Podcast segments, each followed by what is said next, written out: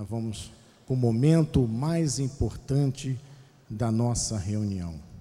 É hora de ouvirmos a voz de Deus.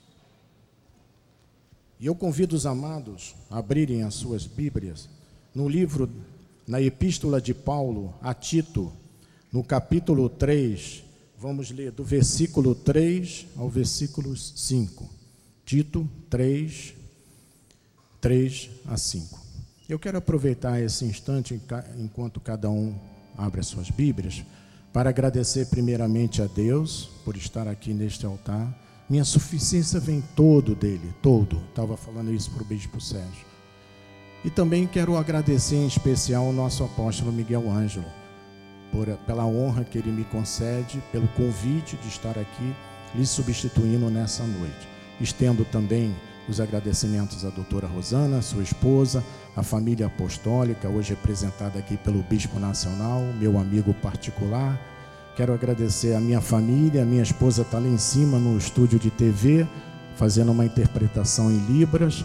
O nosso diretor de televisão, Bispo Zé Carlos, está lançando hoje a tradução simultânea em Libras nas mídias sociais. Então, os nossos surdos já poderão assistir a mensagem diretamente no YouTube, por exemplo, já com a interpretação de Libras. Eu quero agradecer o Rodolfo, meu amigo, aí do som, engenheiro do som, o Joás, que está ali do lado direito, aí com Data Show, Bispo Mussalan lá em cima, na administração, e o Bispo Zé Carlos com a parte da televisão. E é você, meu irmão, que é a pessoa mais importante nessa noite. Veio aqui para ouvir a voz de Deus. E as minhas orações é que Deus fale ao vosso coração. E também aqueles que estão nos assistindo pelas mídias sociais também. Deus sabe de todas as coisas. Amém? Então diz assim a sua palavra. Pois nós também, outrora, éramos nécios, desobedientes, desgarrados, escravo de toda a sorte de paixões e prazeres vivendo em malícia e inveja, odiosos e odiando-nos uns aos outros. Quando, porém, se manifestou a benignidade de Deus, nosso Salvador, e o seu amor para com todos, não por obras de justiça praticadas por nós, Deus não vê isso, mas o seu amor para com todos e ele nos salvou mediante o lavar regenerador e renovador do Espírito Santo. Amém? Que essa palavra abençoe todos os nossos corações nessa noite. Curvemos a nossa rosto e oremos ao Senhor. Senhor Jesus Cristo, Deus predestinador, Deus soberano, o Alfa, o Ômega, aquele que tem todo, todas as nações em Suas mãos. Nós queremos te agradecer, Senhor, por este momento, por esse privilégio, Senhor, de estarmos aqui neste lugar, nesta noite, para ouvirmos a Tua voz, para te amarmos, para te louvarmos, para engrandecermos o Teu santo nome, Senhor, e para crescermos na graça e no conhecimento da Tua palavra Sabemos que a tua palavra não volta vazia. E eu te peço, Senhor, que tu uses meus lábios nessa noite para transmitir aquilo que tu tens para cada um nesta noite, Pai. Que eu diminua para que tu sejas exaltado, Senhor, sobre todas as nações. Oremos e confessamos em nome de Jesus. Amém e amém. Obrigado, meu amado. Pô, tremendo. Muito obrigado pelo seu carinho. Meus amados irmãos, noiva de Cristo, nação santa, eleitos do Senhor, predestinados em amor para esta grande salvação. Hoje nós vamos mergulhar em conhecimento profundo a respeito do maior e grande milagre que Deus faz na vida de um eleito seu que é o novo nascimento. O tema da nossa mensagem. E eu quero que você aprenda a respeito disso, e aqueles que já conhecem, renove os seus conhecimentos, faça uma revisão. Por quê? Porque o Espírito Santo, ao gerar o novo nascimento na vida de um cristão, de um servo, de uma serva dele, a primeira coisa que ele faz é que o Espírito Santo produz vida onde havia morte. Isto é um milagre, um grande milagre de Deus. Veja que Paulo diz em Efésios 2:1, ele diz assim: Ele vos deu vida estando vós mortos nos vossos delitos e pecado. Isto é a grande e o extraordinário milagre porque a Bíblia diz que antes de termos Jesus no coração, antes de sermos salvos, a nossa posição espiritual era de quê? De mortos. Mortos na carne, não é mortos na carne, mas sim mortos espiritual. Quando nosso, não é quando o nosso coração bate dois bilhões e meio de vezes e a pessoa morre. É a morte espiritual. Então, onde havia morte, Paulo ensina que o Espírito Santo vem e produz o que? Vida. Produz vida. E aí começa este grande milagre de Deus, que é a regeneração e a renovação do homem pelo Espírito Santo de Deus. Eu, no meu passado, como católico, ainda muito jovem, eu era um morto espiritual. Por quê? Porque eu pensava que ao adorar, ao adorar uma imagem, ali estava Deus. Mas na verdade eu estava morto espiritualmente. E onde havia morte, o Senhor fez o que? Ele gerou vida. Ele gerou vida. E mais, a obra do Espírito Santo no novo nascimento é tão intensa, é tão profunda, é tão verdadeira, que onde habitava condenação e morte, Deus transforma e dá vida, dá espírito. Veja em Romanos 8:1, ele diz: Agora, pois, já nenhuma condenação há para os que estão em Cristo Jesus. Diga assim: Eu estou em Cristo Jesus. Não há mais condenação. Pode falar, amado, fala com força. Está falando para Deus. Não há mais condenação na minha vida. Amém? Olha o que diz Romanos 8:2. Ele diz assim: "Porque a lei do espírito da vida em Cristo Jesus te livrou, te livrou mesmo de que da lei do pecado e da morte. Veja, ele te livrou da lei do pecado e da morte. É como uma balança, de um lado tem o espírito da vida, do outro lado a lei do pecado. Isto não é o batismo das águas que faz, isto não é a vinda somente para a igreja, é o Espírito Santo que faz o novo nascimento. E ele produz vida onde só havia morte ele tira condenação onde não havia salvação ainda. Portanto, esta ação do Espírito Santo muda a natureza total de um homem e de uma mulher de Deus. Ele explica isso em 2 Coríntios 3, 18. Ele diz: E todos nós, com o rosto desvendado, contemplando por espelho a glória do Senhor, somos o que? Transformado de glória em glória na sua própria imagem. Veja o que Deus faz nas vossas vidas no novo nascimento, transformado em glória em glória na própria imagem, como pelo Senhor o Espírito. Veja, quando você está olhando num espelho, você está se vendo como a glória de Deus. Olha o que é a obra do novo nascimento. Estamos mortos debaixo de condenação e a nossa vida era de morte e desajuste. E o Espírito Santo vem e a vida e dá vida a essa pessoa e atua nela. E onde havia morte, agora a vida. E onde havia condenação, ele liberta da lei do pecado e da morte. Isso é maravilhoso, igreja. E diz a Bíblia que ele vai transformando, é um processo contínuo.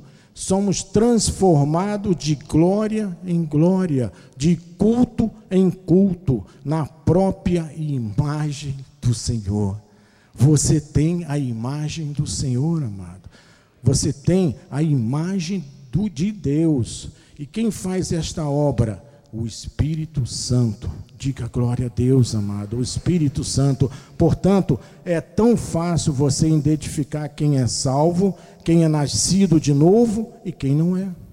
Se a pessoa ainda apresenta atitudes de morte, não aconteceu nada na vida dessa pessoa. Se a pessoa ainda vive debaixo de um espírito de condenação e morte, nada aconteceu na vida dessa pessoa. Se a pessoa não é transformada diariamente, culto após culto, na imagem de Deus pelo Espírito Santo, não aconteceu nada ainda na vida dessa pessoa. Significa, por exemplo, que quando um homem se converte, ele pode, ele pode ter as atitudes mais bárbaras, mais odiosas, mais estranhas, mais delinquente. Ele pode fumar, beber, matar, roubar, cheirar drogas. Mas se ele é um eleito de Deus, o Espírito Santo vem vai transformando essa pessoa de glória em glória, amém? De culto em culto, de oração em oração. E aquela pessoa que tinha atitudes, às vezes, de delitos, situações pecaminosas, ela vai se transformando uma pessoa de Deus.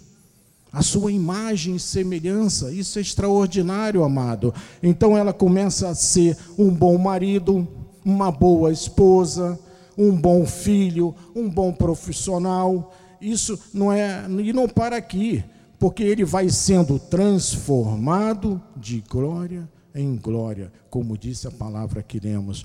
A pessoa que roubava não rouba mais, mentia não mente mais, brigava, agora não briga mais. Você sabe, há pessoas que brigam de todo jeito, briga no trânsito, briga com a mulher, briga com o marido, mas quando o Espírito Santo transforma, acabaram as brigas. Então, você está começando a entender que a obra, que obra tremenda Deus faz nas pessoas, nos seus eleitos. Paulo diz em Efésios 4, 24: E vós revistais do novo homem. Ele está falando do homem antigo, é aquele que, aquele que nasceu, que nascerá de novo, aquele que foi regenerado, é revestido como um homem totalmente novo, transformado à sua imagem. E ele diz: criado segundo Deus em justiça e retidão, procedente da verdade. Um homem criado segundo Deus, ele é o que? Ele é procedente da verdade sempre, sempre. Eu fui criado pela minha mãe, se chamava Juraci, meu pai Egídio. Mas quando o Espírito Santo me tirou da morte, da condenação, dos delitos, tirou o espírito do pecado, ele faz de que forma? Em justiça e retidão, e a verdade entra na sua vida. Ele faz de que forma? Na forma como ele determina. Diz a palavra do Senhor que nós somos transformados em um novo homem e assim é o novo nascimento. Quem é que pode dizer que você é um novo homem? A sua esposa. Quem pode dizer que a sua esposa é uma nova mulher? É o marido, é o filho. Quem é que pode dizer que você é um novo homem, tem as novas atitudes, tem a imagem e a semelhança de Deus, que tem um novo falar, um novo proceder. É o filho, é a filha, é o vizinho, é o seu chefe e também a igreja. Veja quando nós nascemos de novo, nossa vida se abre para, para a palavra de Deus. Nossa mente passa a ser a mente de Cristo. Passamos a entender como o mundo é louco, é errado, é pecaminoso. Jesus tentou fazer Nicodemos entender sobre esse novo nascimento. Veja, João capítulo 3, versículos de 1 a 4, e diz: Havia entre os fariseus um homem chamado Nicodemos, um dos príncipes dos judeus. Ele pertencia ao sinédrio, era um fariseu, era um mestre da palavra. Este de noite foi ter com Jesus, ele não queria ser visto pelos outros, e disse: Rabi, sabemos que és mestre vindo da parte de Deus, porque ninguém pode fazer estes sinais que tu fazes se Deus não estiver com ele. 3. A isto respondeu Jesus: Em verdade, em verdade te digo, que se alguém não nascer de novo, novo nascimento, não pode ver o reino de Deus. 4. Perguntou-lhe Nicodemos: Como pode um homem nascer sendo velho? Ele não entendeu o que, que Jesus estava dizendo. Pode, porventura, voltar ao ventre materno e nascer uma segunda vez? Nicodemos pensava que Jesus falava de uma nova gestação, mas na verdade Jesus se referia ao nascer do alto, um nascer de Deus, ser vivificado por Deus. 2 Coríntios 5:17 diz: "E assim, se alguém está em Cristo, é o que? Uma nova criatura. As coisas antigas já passaram e eis que fizeram novas." Amado, o significado do novo nascimento é tão profundo, os seus efeitos são tão grandes, imensos, que o homem que nasce de novo é feito uma nova criatura, completamente diferente da anterior. Ezequiel 36, 26, ele fala assim: Dar-vos-eis coração novo, e porei dentro de vós um espírito novo. Tirarei de vós o coração de pedra e vos darei coração de carne. No novo nascimento, Deus dá um espírito novo, um novo coração. Ele retira o coração de pedra, onde está a mentira, a impureza, a avareza, a prostituição, os pecados, os delitos, e troca por um coração de carne. Esse é o novo nascimento traz a salvação, que é o completar da obra do Espírito Santo. E essa salvação não tem participação alguma do homem, é zero a participação. É Deus que opera através do seu Espírito Santo. Efésios 2, 4, 5 diz, versículo 4: Mas Deus, sendo rico em misericórdia, por causa do grande amor com que nos amou, veja, Deus é riquíssimo em misericórdia, por causa do seu grande amor que ele tem por cada um de nós. No versículo 5 diz: Estando nós mortos nos nossos delitos, nos deu o que? Vida. Veja, novamente, vida juntamente com Cristo. Pela graça sois salvo. Por essa razão, que Ele nos salvou, mesmo quando estávamos mortos pelas nossas ofensas, pelos nossos pecados, pelos nossos delitos. A obra do Espírito Santo é uma obra tremenda, e é assim que quando o Espírito Santo tira a morte, tira a condenação, ele dá vida, ele dá liberdade para os filhos de Deus. Ele nos dá um novo sentido à nossa vida. Os nossos horizontes se alargam os nossos pensamentos se alargam, nós passamos a exalar o bom perfume de Cristo e nós passamos a reinar em vida. Esse é o novo nascimento.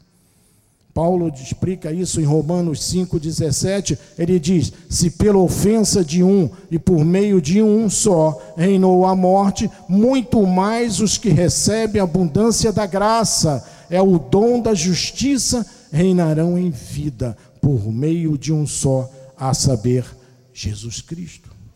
Onde havia morte, onde havia condenação, onde havia pecado, maldição, há um novo homem gerado pelo Espírito Santo que passa a reinar em nossa vida. Isso é maravilhoso. Este é o salvo, essa é a pessoa que o Espírito Santo operou nela. Estamos falando do lavar regenerador e renovador do Espírito Santo. Então, ela passa a reinar em vida e mais, ela tem uma nova posição espiritual. Veja, Efésios 2:6 nos mostra isso. E juntamente com ele nos ressuscitou e nos fez assentar nos lugares celestiais em Cristo Jesus. Isso é maravilhoso, amém, amados. Nós não temos mais parte com o diabo, com o espírito desse mundo. Começamos a entender que o mundo inteiro jaz do maligno. Nós começamos a entender que o mundo inteiro tem um padrão uma voz, tem uma atitude pecaminosa e nós queremos viver separado desse mundo. Amém?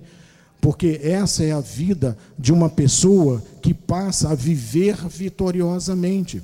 Romanos 8, 37 diz assim: Em todas essas coisas, porém, somos mais que vencedores por meio daquele que nos amou. Quem é que nos amou? Jesus Cristo. Diga glória a Deus, amado. Ele tirou você da morte, passou para a vida. Ele tirou você do império das trevas, passou para o reino do Filho do seu amor. Ele tirou a condenação, ele tirou o jugo, a escravidão e te revestiu de um novo homem. Isso é maravilhoso. Passamos a reinar em vida, ficamos assentados com Ele em lugares celestiais, passamos a viver uma vida vitoriosa. Então, esta é a vida de uma pessoa salva. Diga glória a Deus mais uma vez, meu amado. Eu fico assim muito feliz de saber que eu fui também transformado de glória em glória no que sou hoje. Uma vida assim transformada, que tem um aroma de Cristo, não tem mais aquele cheiro de morte, reina em vida, é vitoriosa, é salva, é nascida de novo. Mas o, o que se vive no Evangelho aí fora, nas igrejas legalistas? Qual é a transformação que se passa ou que se passou na vida da maioria das pessoas que se dizem cristãs e que vivem debaixo de uma opressão, do sal, do óleo, da vigília, da corrente, é pente, é passar pela gruta, é o sabonete, é o copo d'água, é a garrafa de água.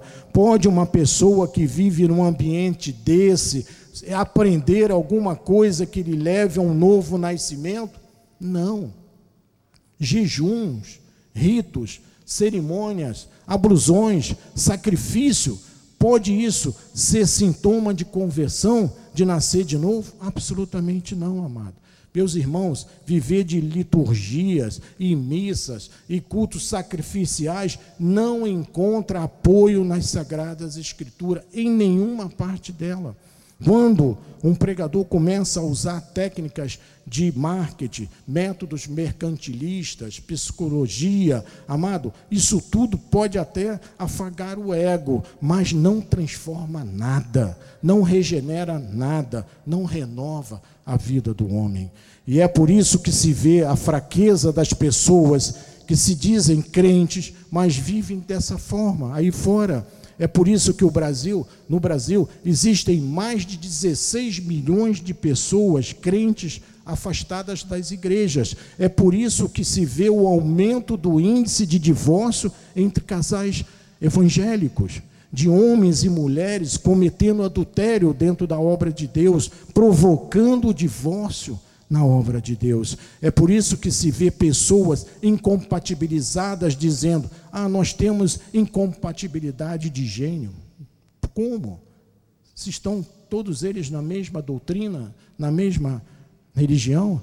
É por isso que nós vemos pessoas que se dizem cristãs passarem cheque sem fundo. Mentir para a mulher, mentir para o marido, ter vida dupla, isso que se vê aí fora não significa que a pessoa é salva, porque não foi regenerada, não teve mudança de vida e não nasceu de novo, por consequência. Amados, a minha vida lá atrás, antes de conhecer Jesus, não tem nada a ver com o que eu sou hoje. A minha personalidade é outra hoje. O meu caráter não tem nada a ver com o que eu era 43 anos atrás, quando me converti. A minha convicção a respeito do pecado é outra. A minha reconciliação e a santificação gerou o fruto do Espírito em mim, como também em nós. Se eu não tivesse passado por esse processo do novo nascimento, por esse lavar regenerador e renovador do Espírito Santo, se Deus não tivesse operado em mim e em você uma obra profunda no nosso interior, através da regeneração, ainda estaríamos mortos nos nossos pecados e delitos. Simplesmente isso. Como dois e dois são quatro. Agora, veja uma coisa: a falta do conhecimento dessas doutrinas da regeneração, do novo nascimento, dessa saída da morte para a vida, do reinar em vida, do estar assentado juntamente com Cristo e ser uma nova criatura, quando a pessoa não conhece isso, isso tem efeitos destrutivos na vida dessa pessoa, porque as pessoas pensam que a salvação depende exclusivamente dela, do seu jejum, do seu sacrifício, do seu ralar o joelho, do pagar o preço, mas na verdade depende exclusivamente de Deus, da soberania de Deus nas nossas vidas. Graças a Deus que nós aprendemos isso aqui com o nosso apóstolo. Mas Nicodemos não entendeu, não entendeu isso. E agora, amado, quero é, deixar com os amados cinco aspectos que ocorrem quando uma pessoa passa pelo novo nascimento. Primeiro, a salvação do início ao fim é pela graça de Deus. Romanos 5, 2 diz: Por intermédio de quem obtivemos igualmente acesso pela fé, pela fé, a esta graça na qual estamos firmes. Quem está firme, diga glória a Deus. Isso, firme. E gloriamo-nos na esperança da glória de Deus. Fui salvo pela graça. Diga, fomos salvos pela graça de Deus. O novo nascimento faz o homem deixar o estado de morto espiritual, de estar preso aos seus pecados, ao seu passado, aos seus delitos e, por natureza, filho da ira. Ele é vivificado inteiramente pelo Espírito Santo e passa a crer em Jesus Cristo, o seu Salvador, o seu Redentor, se arrepende dos seus pecados e é declarado justo por Deus pelos méritos de Cristo, não dele, pelos méritos de Cristo, e nos gloriamos na esperança da glória de Deus. Isto é maravilhoso, amém. Isto é um nascer de novo. E isso significa que ele sai de uma sepultura espiritual para se assentar nos lugares celestiais com Cristo e passa a crer que a sua salvação é pela graça, somente pela graça. Segundo, ao nascer de novo, o homem é capacitado a se submeter à vontade de Deus, é viver uma vida que agrade a Deus ele passa a perceber a importância de viver na graça, porque passa a ter a mente de Cristo. 1 Coríntios 2, 14 16 diz assim: Ora, o homem natural não aceita as coisas do Espírito de Deus, porque, lhes são loucuras. Todos nós, amados, agimos dessa forma no passado, antes de sermos alcançados por Jesus antes do novo nascimento, as coisas de Deus pareciam loucuras. Imagina deixar de fazer um churrasquinho num domingo de manhã, naquela hora do almoço, junto com os amigos, com os familiares, colocar aquela picanha lá para vir à igreja. Jamais alguém que não está em Cristo faria isso. Amados, imagina perder um domingo de sol na, pela manhã na Barra da Tijuca para vir à praia. E ele continua dizendo: e não pode entendê-las, porque elas se discernem espiritualmente. Não as entendíamos, porque não tínhamos a mente de Cristo. Versículo 15, ele diz: Porém, o homem espiritual julga todas as coisas, mas ele mesmo não é julgado por ninguém. 16: Pois quem conheceu a mente do Senhor, que possa instruir, nós, porém, temos a mente de Cristo. Graças a Deus. Graças a Deus pela sua vida. Amados, hoje nós temos a mente de Cristo. Diga assim: Eu tenho a mente de Cristo. Eu tenho a mente de Cristo. O homem, antes de nascer de novo, antes do seu novo nascimento, ele não aceita as coisas do Espírito. Para ele é tudo loucura.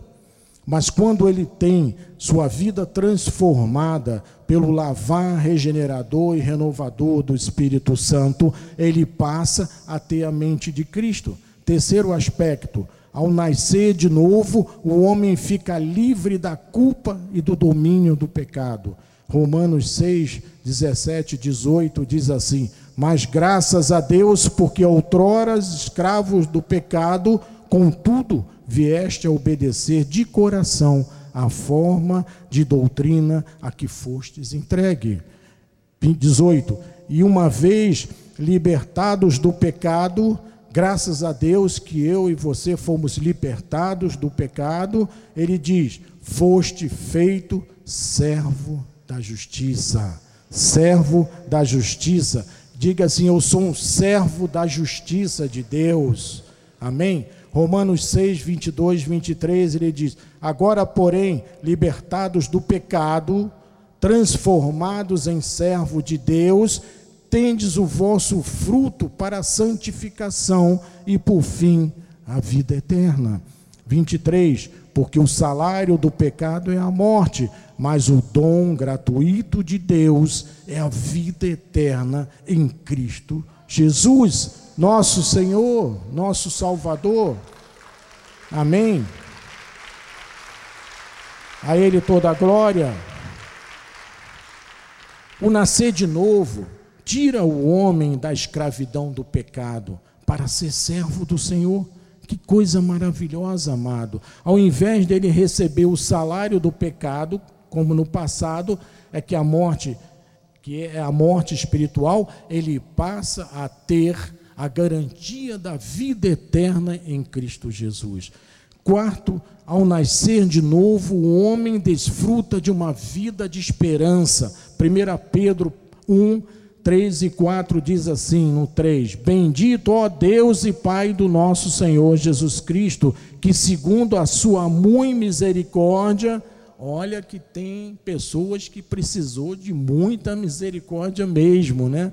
Lá no passado, nos regenerou para uma viva esperança, mediante a ressurreição de Jesus Cristo dentre os mortos Versículo 4: Para uma herança incorruptível, sem mácula, imacessível, que quer dizer imaculada, incorruptível, reservada nos céus para vós outros, reservada nos céus para os amados.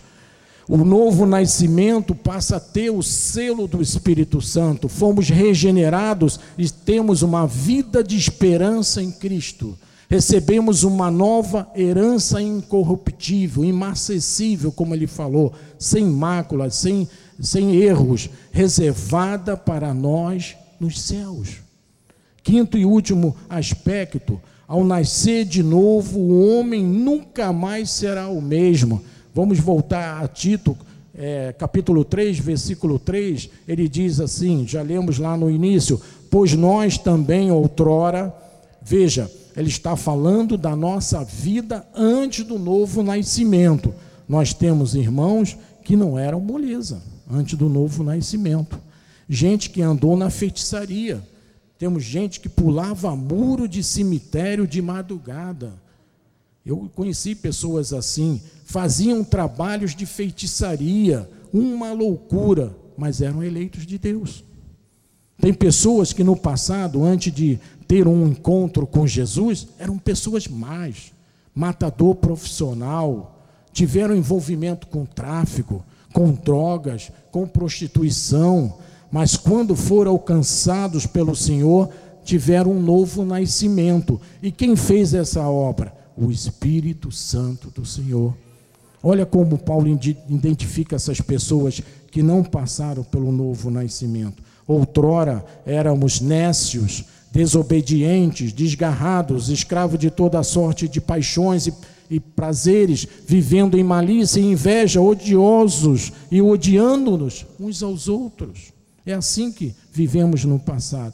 Nisso você pode incluir vícios, bebidas, maconha, uso de drogas, briga de família, que eu mato, que eu esfolo. Assim éramos todos um pouquinho. Éramos escravos de toda a sorte de paixões e até de prazeres. Diz que vivíamos em malícia e inveja. Essa é a descrição de um pouquinho de cada um de nós lá atrás, antes do novo nascimento. Quando eu leio isso, eu digo: opa, eu passei por tudo isso. Graças a Deus que Deus renovou a minha vida. E Tito 3,4 diz: Quando, porém, se manifestou a benignidade de Deus, nosso Salvador, e o seu amor, o seu grande amor para com todos. Quando isso se manifestou, amados?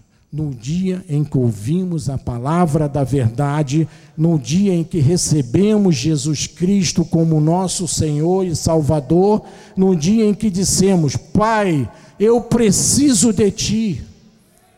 Eu não posso mais continuar nesta vida incrédula, morrendo. Versículo 5: não por obras de justiça praticadas por nós. Nós não tínhamos nenhuma obra de justiça que mereceríamos a salvação, mas segundo Sua misericórdia, meus amados, Ele nos salvou.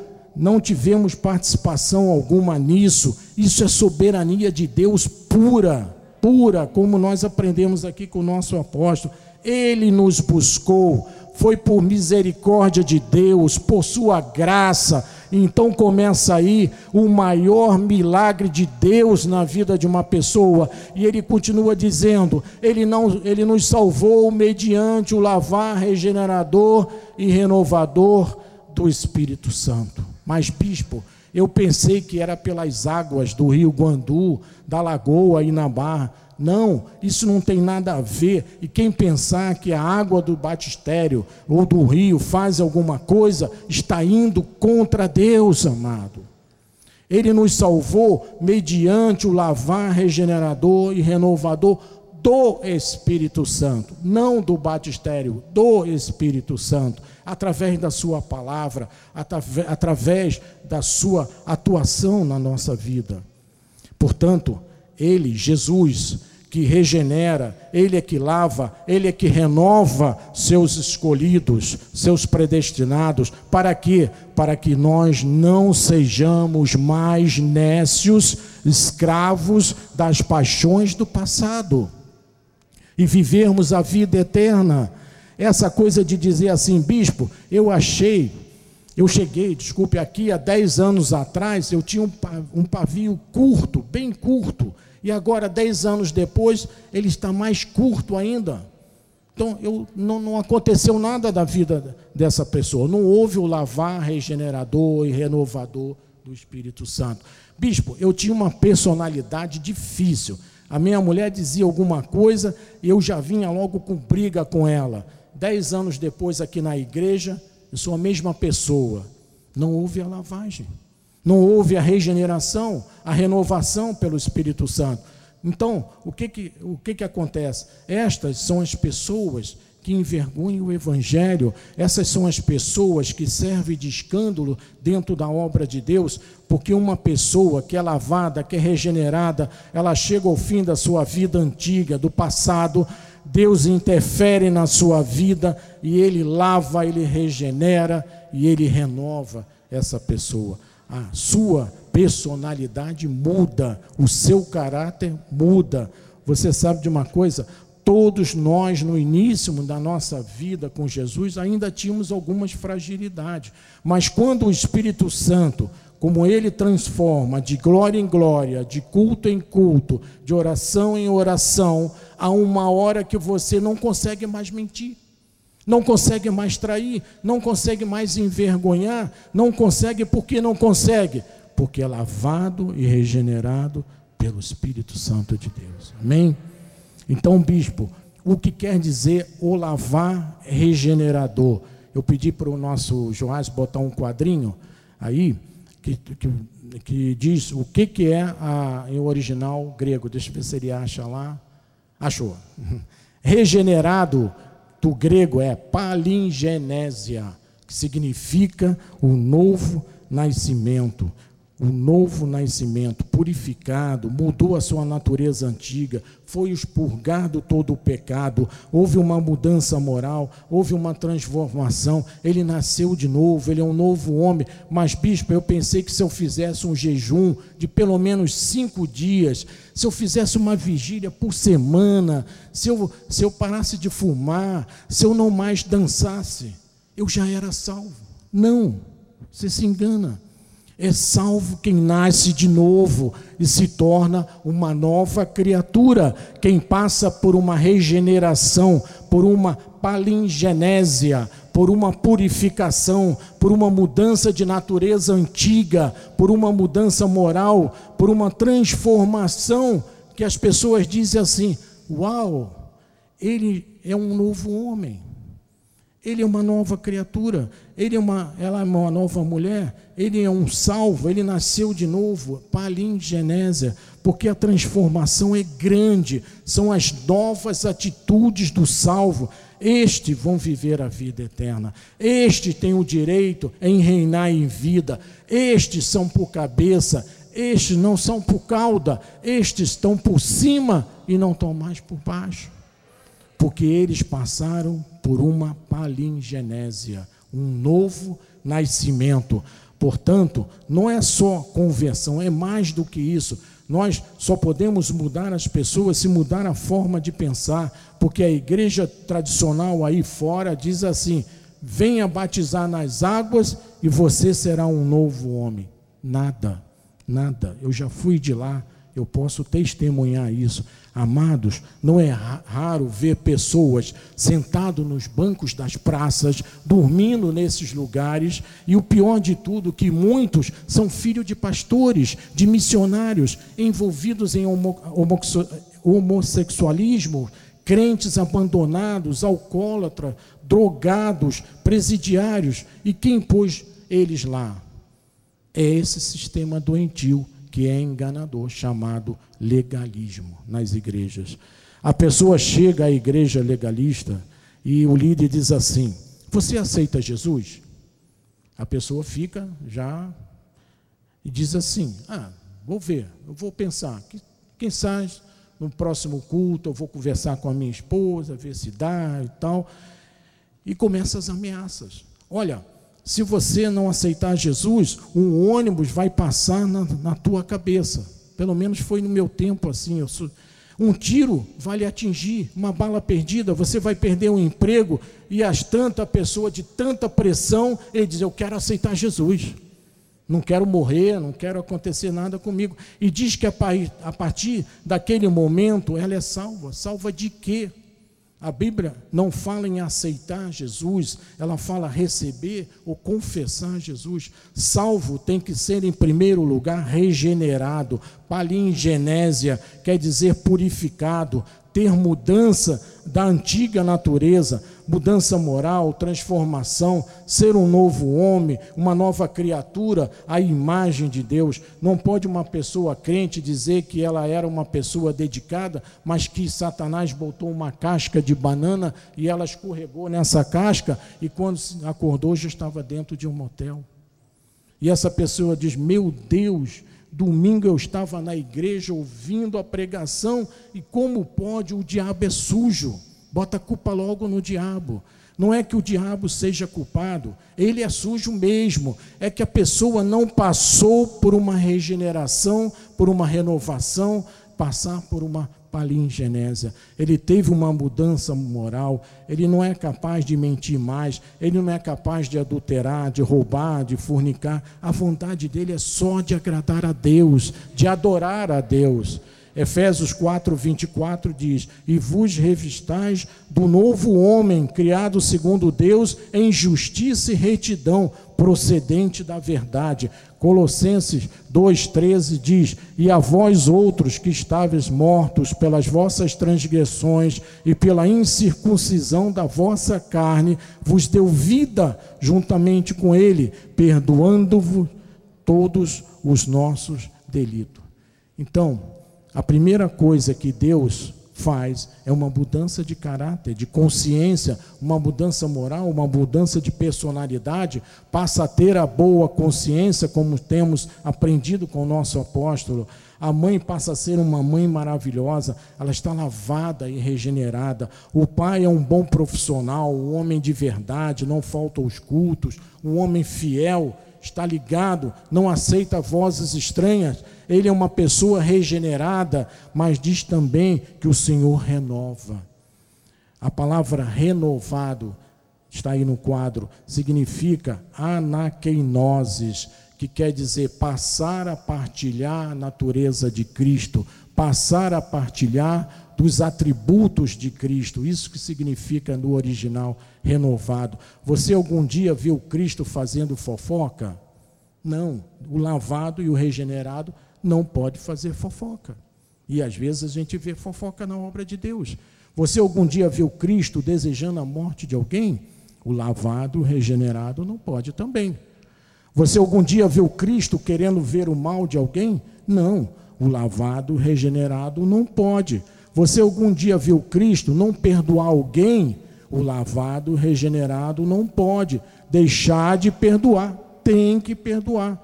Mas, bispo, como eu vou amar essa pessoa? Amado, o lavado, o regenerado, é capaz de amar até os seus inimigos. Se crente lavado e regenerado não consegue amar o irmão que está sentado ao seu lado, eu passei e você passou a partilhar da natureza de Cristo. Se Cristo perdoa, eu perdoo também. Se Cristo ama, eu amo também. Se Cristo esquece, eu esqueço também. Senão a nossa vida é de tormento.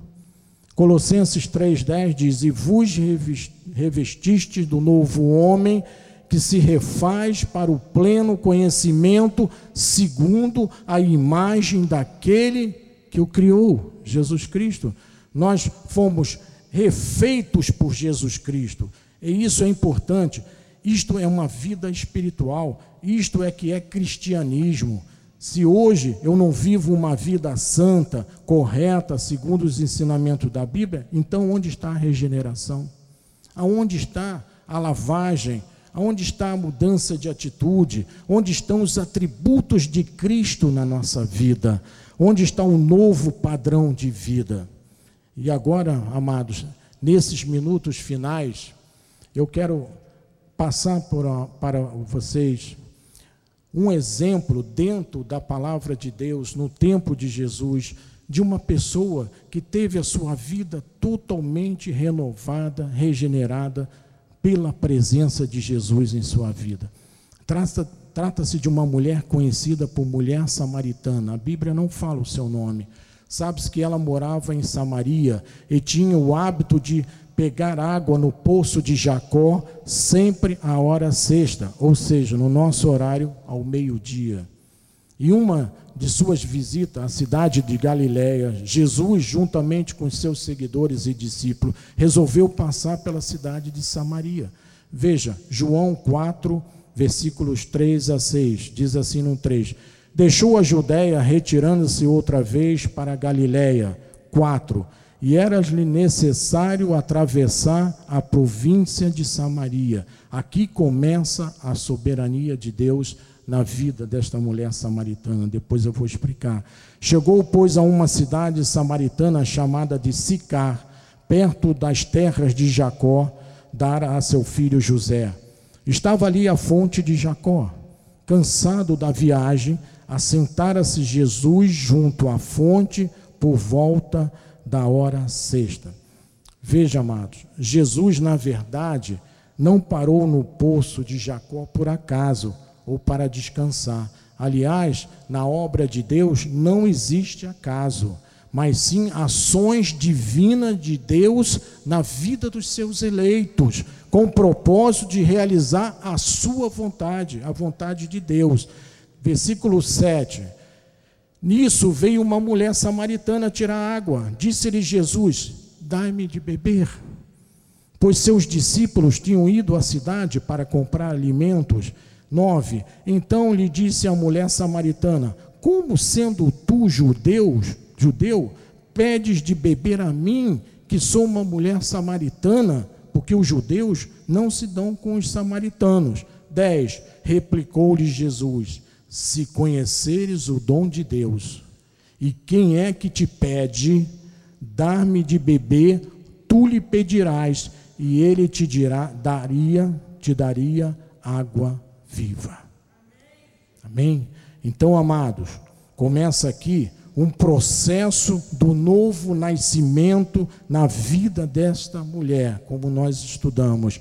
Jesus pede água para essa mulher, mesmo sabendo que ela era samaritana.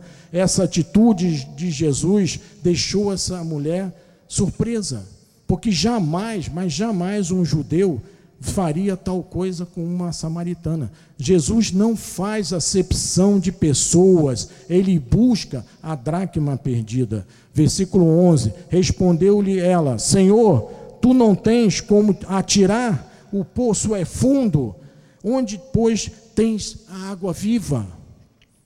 És tu, porventura, maior do que Jacó, o nosso pai, que nos deu o poço do qual ele mesmo bebeu, e bem assim seus filhos e seu gado, afirmou-lhe Jesus: Quem beber desta água, desta do poço, tornará a ter sede.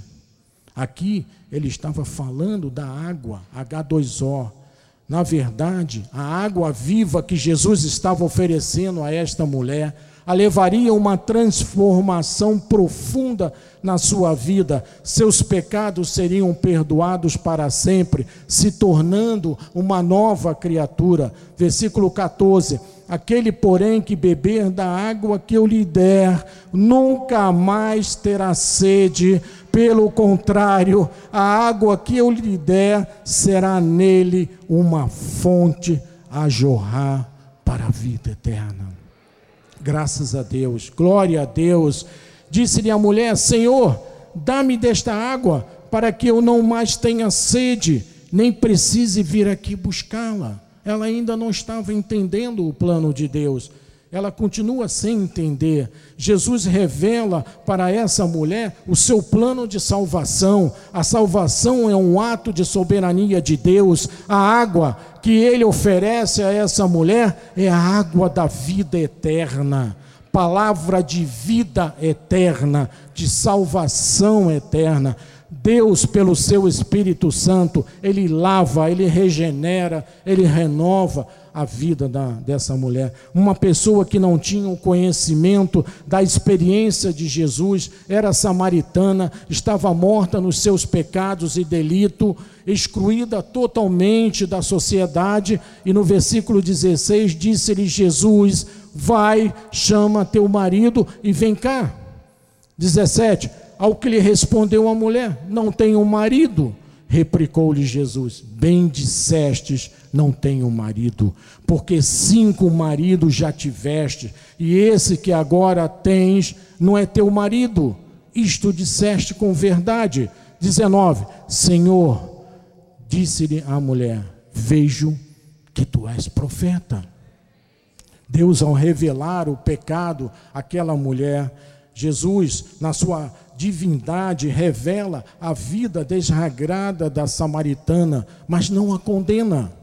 Essa mulher vivia com um homem que não era seu marido, estava em adultério, e se uma mulher fosse pega em adultério pelos judeus, ela seria apedrejada até a morte. E Jesus faz, não faz acepção de pessoas. Ele busca o perdido, independente se ele é drogado, se está na prostituição, com vícios de bebida alcoólica, ser uma pessoa excluída da sociedade.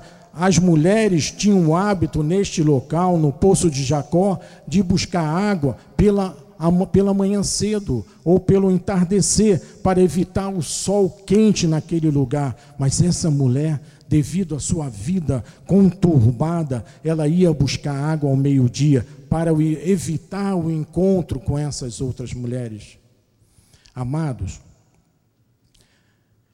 Jesus saiu da Judéia, ele caminhou em direção a, a Samaria.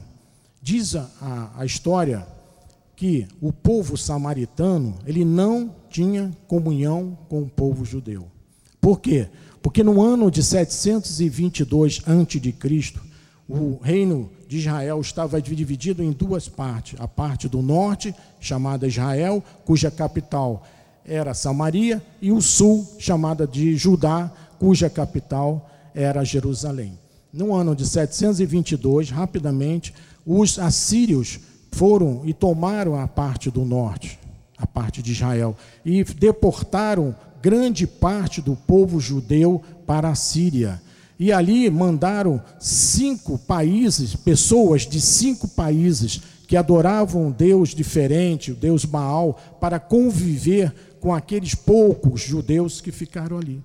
E diz que nesse período houve comunhão entre eles, entre mulheres, nasceram filhos, e ali começou a haver uma, um sincretismo espiritual, ou seja, uma mistura de crença. Aquele povo deixou de adorar o Senhor, o Deus dos exércitos, e passou a adorar junto outros deuses.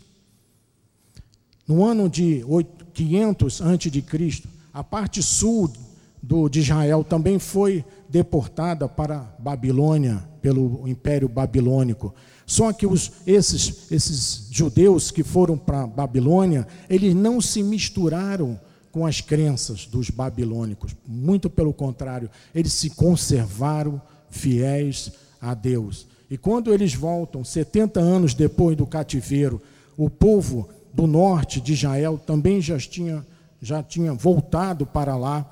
Então diz a história que quando Neemias foi restaurar os muros de Jerusalém e, os, e as portas de Jerusalém, os samaritanos tentaram é, fazer uma comunhão com o povo de, de Israel. Vocês lembram da palavra de Deus de Sambalade, de Tobias, que tentaram persuadir Neemias a não fazer essa reconstrução. Com isso aí começa uma rivalidade entre os dois povos, o samaritano e o povo de Israel. Os samaritanos construíram um templo depois dessa situação em Ramargim, que era o lugar onde Deus havia dito a Moisés que levantasse um altar de adoração a Deus, onde ele, Deus mandou as tábuas com os mandamentos de Deus. E aí, um governador de Israel, é, vendo que esse templo era profano, ele não tinha adoração verdadeira a Deus, foi lá e destruiu o templo samaritano.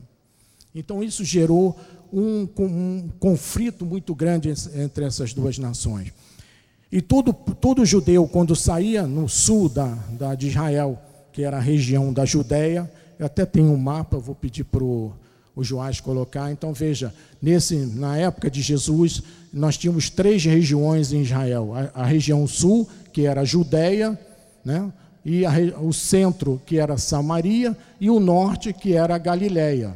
Jesus nasceu em Belém, aqui no sul, você veja aqui embaixo, mas ele foi criado em Nazaré, lá na Galiléia. E quando Jesus disse no versículo 4, eu falei, eu vou explicar isso, ele diz: preciso que, que caminhemos por Samaria. Por quê? Os judeus, quando eles iam ao norte, eles faziam uma, uma virada aqui pela direita, eles atravessavam o rio Jordão e entravam na Pérea e subia para não passar em Samaria, porque havia muitos atritos, havia muita confusão. Os samaritanos não permitiam que os judeus permanecessem ali em Samaria. Mas Jesus tinha um projeto. Jesus tinha um plano de salvação para aquela mulher. Ele saiu 194 quilômetros lá de Jerusalém para chegar numa cidade chamada Sicar, encontrar uma pessoa ao meio-dia. Veja como Deus é onisciente. Ele foi controlando essa viagem para que ele chegasse no momento. E ele chegou lá exatamente nesse horário, meio-dia. E ele se sentou ali ao lado do poço de Jacó e ficou aguardando. Pediu que os seus discípulos fossem comprar alimentos lá na cidade. Ele não queria estar, não queria ter junto dele outras pessoas, porque ele tinha um plano de salvação, ele tinha um plano de renovação, de regeneração do lavar pelo Espírito Santo. E diz que essa mulher, ao chegar, olhando para Jesus, ele não conheceu. Mas, no final, quando ele revela o seu pecado e começa a falar da sua transformação, ele oferece a ela uma água viva, que na verdade era o espírito né, de transformação, queria transformar a vida daquela pessoa. E veja, no final, essa senhora se convence que Jesus Cristo realmente era o Messias.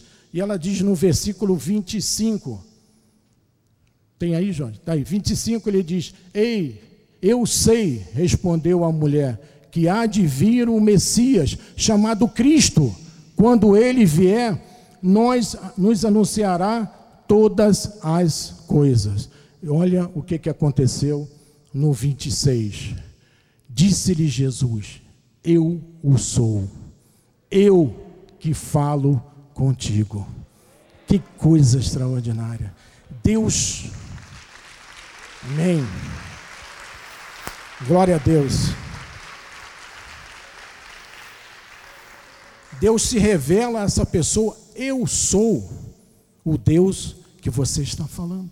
E diz a continuação desses versículos que ela se fica tão maravilhada com isso que ela vai à cidade, fala para todas as pessoas naquela cidade que ela tinha encontrado o Messias, que estava lá no poço de Jacó, e aquelas pessoas todas foram para lá e ali entenderam o plano de salvação. Por uma mulher, Deus salvou uma grande multidão.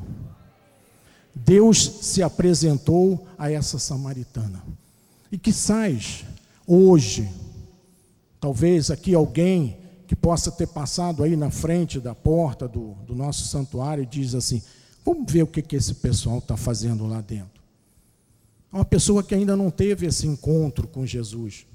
Que sais uma pessoa que esteja nos assistindo pela internet, aqui no Brasil, aqui no Rio, ou longe daqui, em outro país, está ali, ligou seu celular, não conhecia nada sobre Jesus, assim como essa mulher samaritana não conseguia entender o que era água viva. Ela chegou a dizer: "Me dá água para que eu não possa mais, não precise mais voltar aqui para pegar água, porque era uma coisa cansativa e ela tinha que vir ao meio-dia para não encontrar as outras mulheres, se tornava muito difícil. Às vezes a pessoa está vivendo uma dificuldade grande na vida às vezes a pessoa está envolvida numa situação de crime. Às vezes a pessoa não consegue se livrar de uma situação de vício de drogas. A pessoa está vivendo aquele sacrifício, aquela dificuldade, ele quer fugir dessa situação. Às vezes tem uma, um problema dentro da, da família, uma vida dupla, uma pessoa que está traindo a sua esposa, quer voltar ao convívio da esposa, mas a outra não permite, ameaça. Quizás alguém está aí no seu celular nessa situação, ou está com o seu computador aberto nesta situação, e eu digo para você agora, assim como Deus se apresentou àquela mulher lá em Samaria, Ele está se apresentando para você agora. Ele está dizendo para você, calma, chega, agora eu vou fazer a lavagem, a regeneração e o renovar na tua vida. Se alguém está aqui nesta situação e se quiser levantar a sua mão e dizer eu estou nessa situação, ou se alguém está aí assistindo pelo telefone, pelo smartphone, pelas mídias sociais, está aí nessa situação, vivendo como esta mulher, uma situação errada, tendo que fazer coisas difíceis para se livrar desses encontros, dessas situações pecaminosas, você tem uma oportunidade hoje de dizer: Eu quero mudar. Eu quero receber Jesus hoje na minha vida, como meu Senhor, como meu Salvador. Eu quero ter uma nova vida, eu quero ter um novo nascimento, eu quero ser uma nova criatura, eu quero ser mudado totalmente a, a, a essa situação. E Deus pode mudar, Deus pode te livrar destas amarras do pecado que te impede agora de declarar, de receber Jesus em tua vida. Então, meus amados, Colossenses 3, 5, 7 diz assim: Fazeis, pois, morrer a vossa natureza terrena prostituição, impureza, paixão, desejo lascívio, avareza, que é idolatria. Seis, por estas coisas é que vem a ira de Deus sobre os filhos da desobediência. Ora, nessas mesmas coisas andaste vós também no outro tempo, quando vivestes nela. Paulo alerta aos cristãos que passaram por um novo nascimento, que tiveram seus pecados apagados, para de forma alguma voltar ao tempo da desobediência. A sua esposa quer que você seja a luz do mundo, que o marido seja a luz do mundo e o sal da terra para ela. O teu marido quer que você seja a esposa de Deus para ele, os filhos sejam bênção para os seus pais. Então Deus faz as pessoas sentirem a responsabilidade desse novo nascimento, essa obra que é feita pelo Espírito Santo. Amado, nós temos que ser o diferencial nesta terra. Pelo lavar regenerador e renovador do Espírito Santo. É Ele que faz o homem ser um novo homem. É Ele que faz uma mulher ser uma nova mulher. Amados, o mesmo poder que tirou Jesus da morte é o mesmo poder que opera na nossa vida. Então nós podemos mudar as nossas atitudes. E eu termino com Romanos 12, versículos 1 e 2, para fechar a mensagem. Diz assim: Rogo-vos, pois, irmãos, pela misericórdia de Deus, que apresenteis os vossos corpos por sacrifício vivo, santo e agradável a Deus, que é o nosso culto racional. 2. E não vos conformeis, não vos conformeis com este século que está aí, mas transformai-vos pela renovação da vossa mente, para que experimenteis qual seja a boa, agradável e perfeita vontade de Deus. Amém? Perfeita vontade de Deus. Uma nova criatura não pode viver atrelado a este mundo, atrelados às atitudes erradas desse mundo. Ela tem que buscar as coisas do alto, experimentar a vontade de Deus em sua vida, viver uma vida de santidade, agiasmo do grego, e assim experimentar qual seja a boa, agradável e perfeita vontade de Deus. Vamos encerrar dizendo assim à igreja toda: Deus, eu quero viver a cada dia esta mudança, de glória em glória, de culto em culto, esta regeneração, diga, esta regeneração, de glória em glória Sou transformado pelo Espírito Santo de Deus, a imagem do Senhor, para a glória de Deus. Assim seja, assim diz o Senhor. Amém? Glórias a Deus, a Ele toda a glória, a Ele todo louvor. Vamos orar ao Senhor.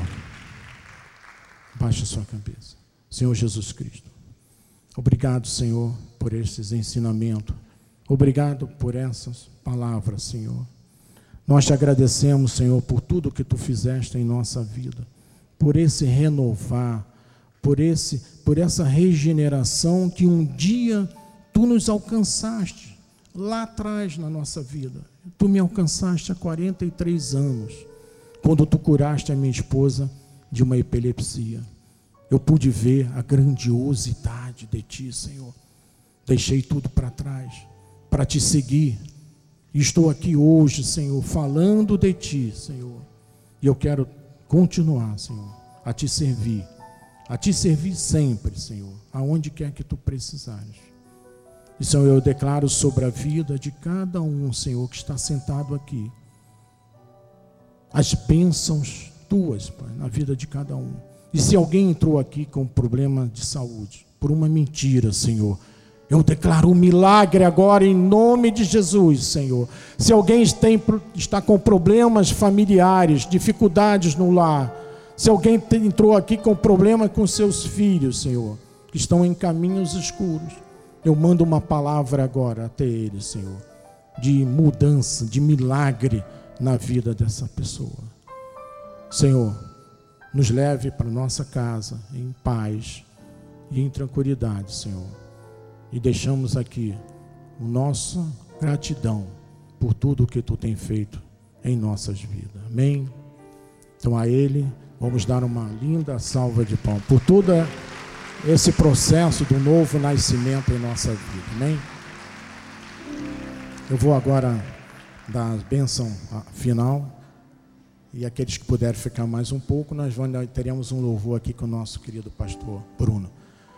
Que a paz, que o amor, que as doces consolações do Espírito Santo sejam com todos hoje e para sempre. E aqueles que tiveram o novo nascimento, que tem a que creem que Deus transformou a sua vida na mente de Cristo, digam amém, amém e amém, Senhor. E domingo, não esqueça, com o nosso apóstolo, às 9 e 18 horas. Eu, se eu fosse você, não faltaria. Estará, será tremendo. Amém? Vão em paz, vão felizes.